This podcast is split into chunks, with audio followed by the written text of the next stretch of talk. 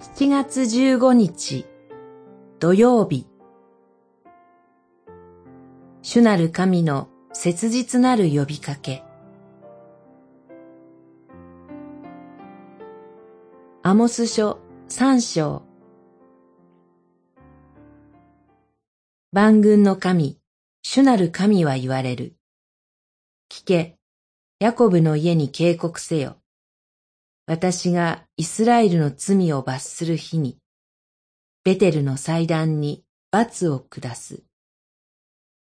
三章十三節、十四節。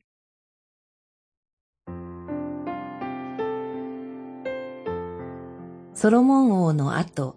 王国は分裂し、北王国はエルサレム神殿に対抗して、ベテルに金の格子を拝む神殿を建てました。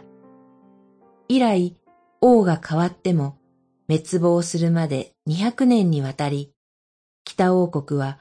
この虚しい偶像のために勝手に定めた祭りとその祭壇の功を絶やすことはなかったのです。輝かしい出エジプトの恵みの出来事に、汚点として刻まれた偶像崇拝は罪の現れとして北王国で再燃し続けました。時代が変わっても拭いきれない人の罪はなんと根深いものでしょうか。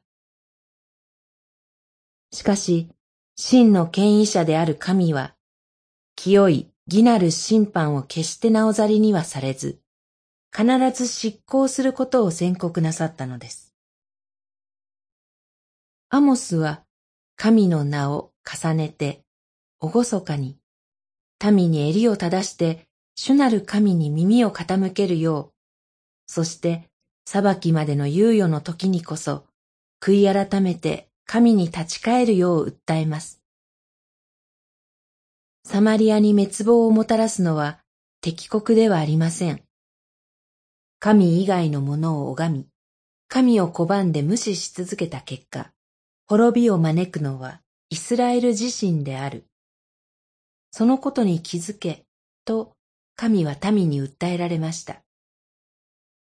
自ら選び、愛する民に身を切られるようなひどい仕打ちを受け続けられたのは神の方です。それでもなお、神は私どもが主に立ち返ることを切に願い待っておられるのです。祈り。罪人をあがなうために神自ら犠牲となって十字架にかかり血を流してくださった主イエスをあがめます。